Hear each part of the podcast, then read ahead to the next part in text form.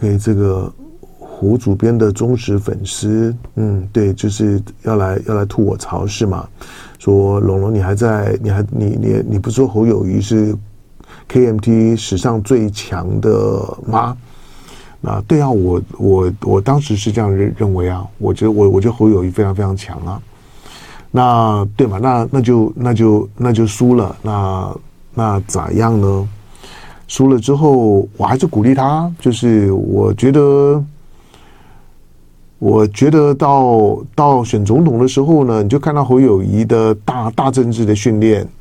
他对了，他他他他，毕竟他没有没有没有经历过，没有没有担任过呢。嗯，比较政治性的内阁的官员。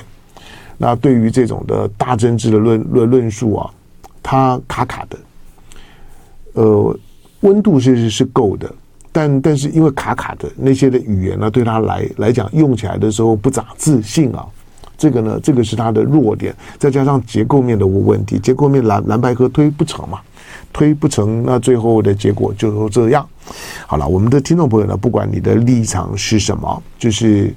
选完了之后呢。选完了之后，如果说只是纯纯粹抓抓着每天讲一堆话的唐唐湘龙，或者我的某一个来来来宾，或者哪一个我的好好朋友，哎，你们哪一年的时候，你们你们曾经讲过一句什么话？对，讲讲都讲讲过，我也我也我也不会否认，也不会跟你硬凹，但是我只是说，是怎么样的心眼啊，会会会让会让会让这样的一个人。会觉得事过境迁了之后，明明知道是咋一回事情，但是觉得回来了之后呢，我就就是要反反复复的在留言板上面来来来讲呢，就就是要反反复复的，好像呢自以为先先知识的提个一两件事情，或者是只要吐你槽。我我我是不会说觉得，我只是说那个呢，把版面呢都给搞混了，搞污染了。这个是你每天花很多的时间，除非你是网网军。否则每天呢上网上上上上版呢讲讲这些呢，大家想也知道的是事情是干嘛呢？我我是说，他花这么多时间呢，在在在网网络上面的时候，除非你你你就是呢网军了，就打卡上上班了，赚点零花零花钱，否否则呢对网络的使用呢，跟意见的交换呢，以及你花时间去听节目这样的真不值得。好，那我们再来看呢，呃。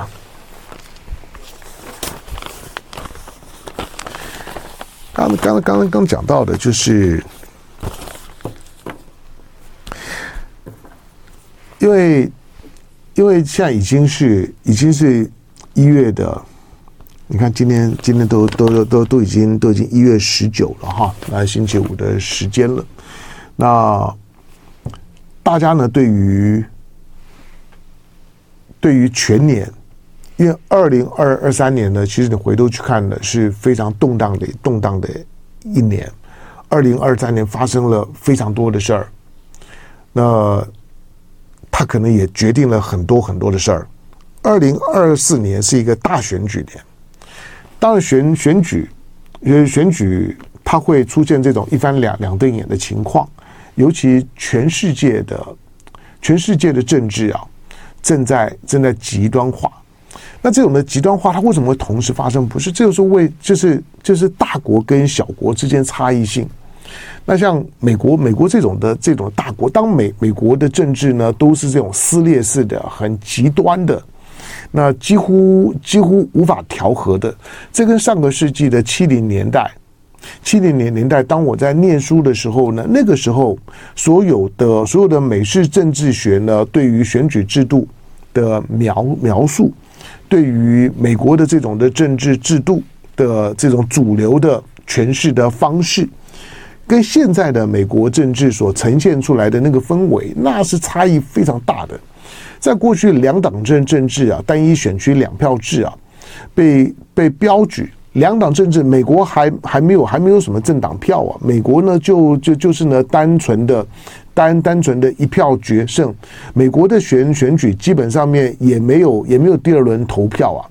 美国的选举也是一样，就是如果当通常你看到都是两两组候选人，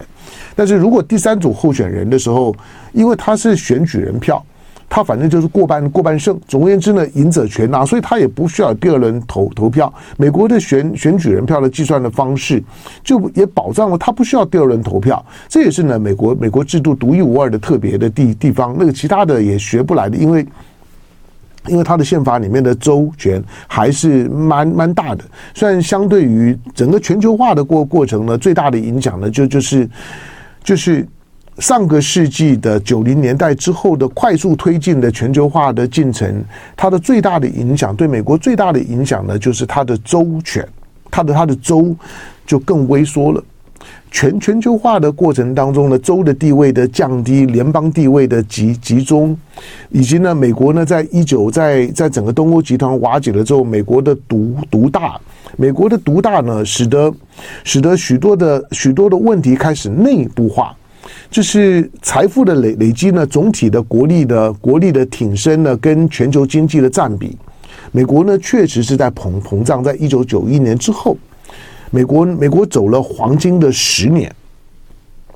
那那黄金的十年里面呢，从美国的视角看出去，世界呢无无限的美美好。美国呢，不要说呢世界很和平，但是就算不和平，他也不担心。他想想打这个就打那个，想打想打哪个呢就就打哪个。而且而且战无不胜，攻无不不克，因为他最大的对手呢已经瓦解了。好，但是呢很多的问题就内部化，内部化了之后呢，美国的美国的这些。呃，财财富分分配的问题啦，族群对立的问问题啦，就开开始慢慢的上上台面。要解决这些问题，州是没有能能力的，州本身的权力实力都没有能能力，所以联邦联邦联邦政府不知不觉当中呢，就走上了扩权的道路。今天的联邦权越来越膨胀，全国一体适用的政策跟事务呢，比例呢越来越越高。这个是呢，美国的在过去，当当东欧瓦解了之后呢，所所出现的特殊的现象。但是现在呢，当当川普现在呢，现在气势比较强。川普如果回来了之后，美国多多少是少少不会完完全了，但是但那是走回到相对孤立。相对的、相对的孤立的这样孤立主义的这个道路上面的时候，美国的内部呢，联邦权呢跟州州权呢也也都会呢再有一波的调整。好，那这个呢，这个这个差异性呢，在未来一段时间呢是可以观察的。但是美国政治的极端化，它也会呢，这就是你必须要承认，就是说一个国家的实力大小规规规模，当你的国家小。那实力弱的时候，你就是被被操纵的、被摆弄的、被影响的。那当美国呢开始出现很剧烈的摇晃撕裂的时候，全全世界呢多少都会呢受影响。所以你会你会看到看到欧美政治啊。选举体制下的政政治这制度走极端化的情况呢，非常的明显。你越来越难听到那种什么中间偏右啦、中间偏左那种以中间作为温和论述的那种的主主要的的这种的选举的描述方式，越来越不会了。你现在越来越常越常听到的呢，都是极右派、极左派。虽然美国的美国的美国的两党政治。你说共和党跟民民主党是极左跟极右吗？纯粹就民主跟共和两党的主体来讲，好像不是。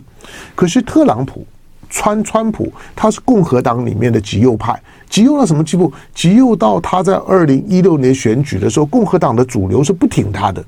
二零二零年呢，川普的落败呢，其实也有相同的问题。譬如说，小布希呢就不挺的挺他。那这种就是说。共和党的主体不愿意在在川普身上浪费时间呢，冒风险，觉得呢川普的很多的主张呢太极端，跟共和党的主流价值呢不合。这个呢，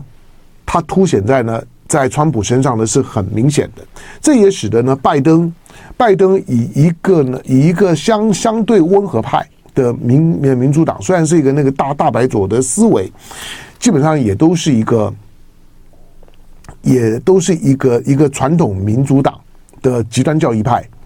但是相对温温和，使得使得拜登呢在选举的过程当中的时候没有太多扯后腿的压力，因此呢，拜登胜选。可是这一次要留意的就是说，共和党的主流派慢慢的对于川普消音了，就是二零一六年、二零二零年那种共和党内部啊非常不喜欢川普、害怕川普的那种的主流派跟金主的声音，这次几乎不见了。那川普如果始终呢都保持这种初选的这种的这种的 landslide 的这种的压倒性的胜利的话，那共和党会非常的团结，那甚至于中间选民呢也已经靠过去了。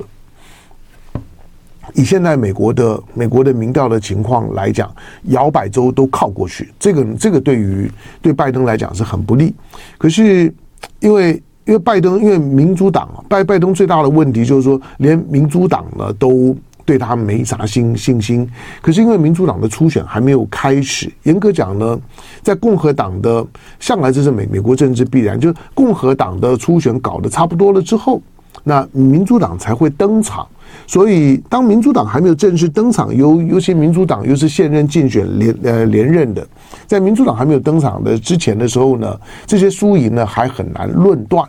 可是二零二四年就就就是告诉你，它会是非常非常动荡的一年。所以今天看到呢，布林肯也讲了，布布林肯呢特别强调，他说今年美中的领袖的互动会比去年更。就爱点你 UFO。